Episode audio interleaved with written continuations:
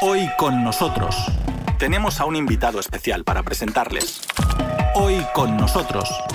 Y también contamos contigo. La última edición del Foro Económico Internacional de San Petersburgo culminó con la firma de acuerdos por un monto mayor a los 50 mil millones de dólares, según los datos que acaban de ofrecer los organizadores del evento, que reunió en la antigua capital imperial de Rusia a 13 mil participantes de 140 países del mundo y supuso ser la primera actividad de tan alta representación organizada en condiciones de la pandemia. En el marco del foro, celebrado entre el 2 y el 5 de junio, fueron firmados más de 800 acuerdos, entre ellos más de 160 en el ámbito del desarrollo socioeconómico de las regiones de Rusia y la cooperación interregional, más de 110 convenios en el campo de las altas tecnologías, más de 80 contratos en el sector bancario, al menos 50 acuerdos en la esfera de educación o la ciencia y más de 150 convenios internacionales. Nuestro compañero Víctor Ternovsky, quien cubría el foro in situ como nuestro enviado especial, ya de regreso a Moscú, amplía el tema. Sí, Víctor, saludos, saludos, estimados oyentes. Y hablando sobre acuerdos internacionales, cabe resaltar que se rubricaron algunos contratos con países de Latinoamérica. Y aquí hay que subrayar que Latinoamérica ha tenido una realmente notable presencia en esta edición del foro.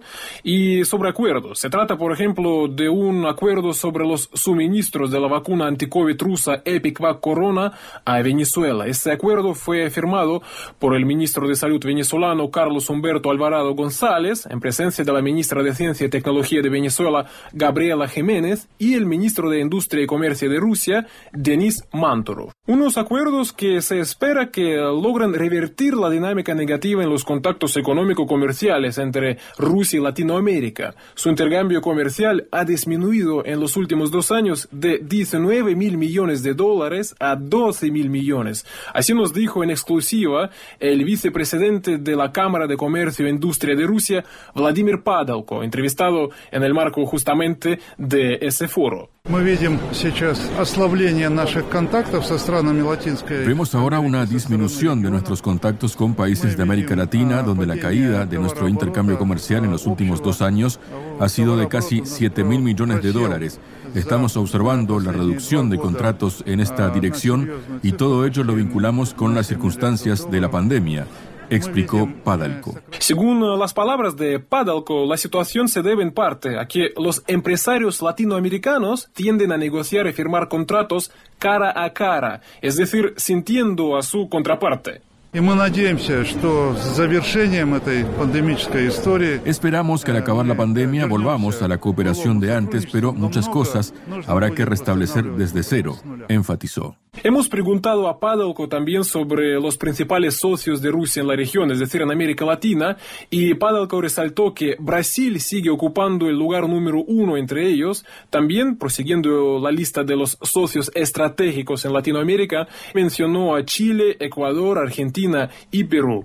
Asimismo, subrayó que el éxito de la cooperación en el área de la salud, sobre todo los envíos de la vacuna Sputnik V a países de América Latina, eso ha generado una mayor confianza hacia el empresariado ruso en la región, algo que abre nuevos Además, hablando sobre los productos rusos que tradicionalmente se exportan a Latinoamérica, Padalko mencionó fertilizantes fosfatados, metal laminado y diferentes tipos de combustible. Ahora la parte latinoamericana muestra un gran interés por nuestros equipos de transporte ferroviario, por nuestros vehículos de pequeño y gran calibre, así como por nuestra oferta de helicópteros, ni hablar sobre la alta demanda por nuestros productos de alta tecnología entre ellos aparatos aéreos no tripulados, cuyo uso resulta cada vez más indispensable para una agricultura rentable. Por último, Padalko afirmó que actualmente la Cámara de Comercio e Industria de Rusia está trabajando en recuperar lo más pronto posible el interés del empresariado ruso por el mercado latinoamericano. En este contexto, Padalko subrayó que sí que hay dinero que invertir en la región.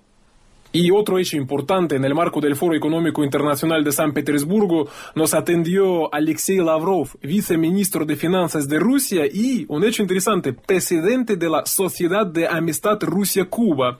Coincidió en el impacto negativo que ha tenido la pandemia del COVID-19 para las relaciones económico-comerciales ruso-latinoamericanas, pero no obstante señaló que el daño no ha sido tan grande como en algunos otros casos, donde Moscú ha logrado mantener contactos activos con socios como, por ejemplo, La Habana. Rusia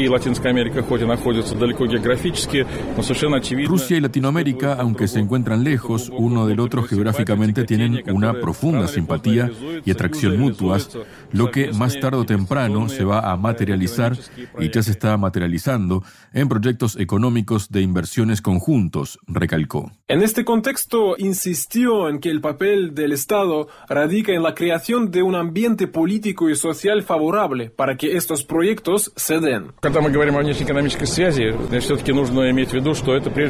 Cuando hablamos sobre el comercio exterior hay que tener en cuenta que se trata antes que nada de vínculos entre empresas e inversores. No es el Estado quien organiza el intercambio comercial o inversiones, sino que lo que tiene que hacer es fomentarlo y estimularlo. De acuerdo con Lavrov, no existen obstáculos de carácter global o sistémico que impidan el desarrollo de los lazos bilaterales. Tal vez el problema sería la insuficiente capacidad para exportar a una región tan lejana como es América Latina. Es más fácil desarrollar vínculos con socios más cercanos pero hay que usar cada oportunidad para entablar contactos directos entre nuestras empresas exportadoras e importadoras, promover lo máximo posible el turismo y los intercambios académicos, agregó. Finalmente, consultado sobre su desempeño como presidente de la Sociedad de Amistad Rusia-Cuba, Lavrov confesó que se enamoró de la isla desde su primera visita hace 10 años.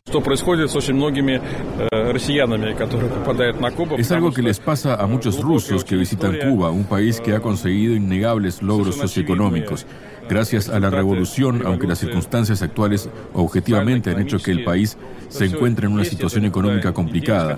Pero el patriotismo de los cubanos, su optimismo, su alegría de la vida, su bella naturaleza, su rica historia, es algo que conquista los corazones de los rusos, por eso hemos ocupado un lugar muy digno dentro del turismo internacional hacia Cuba y espero que esto se restablezca muy pronto, concluyó Lavrov.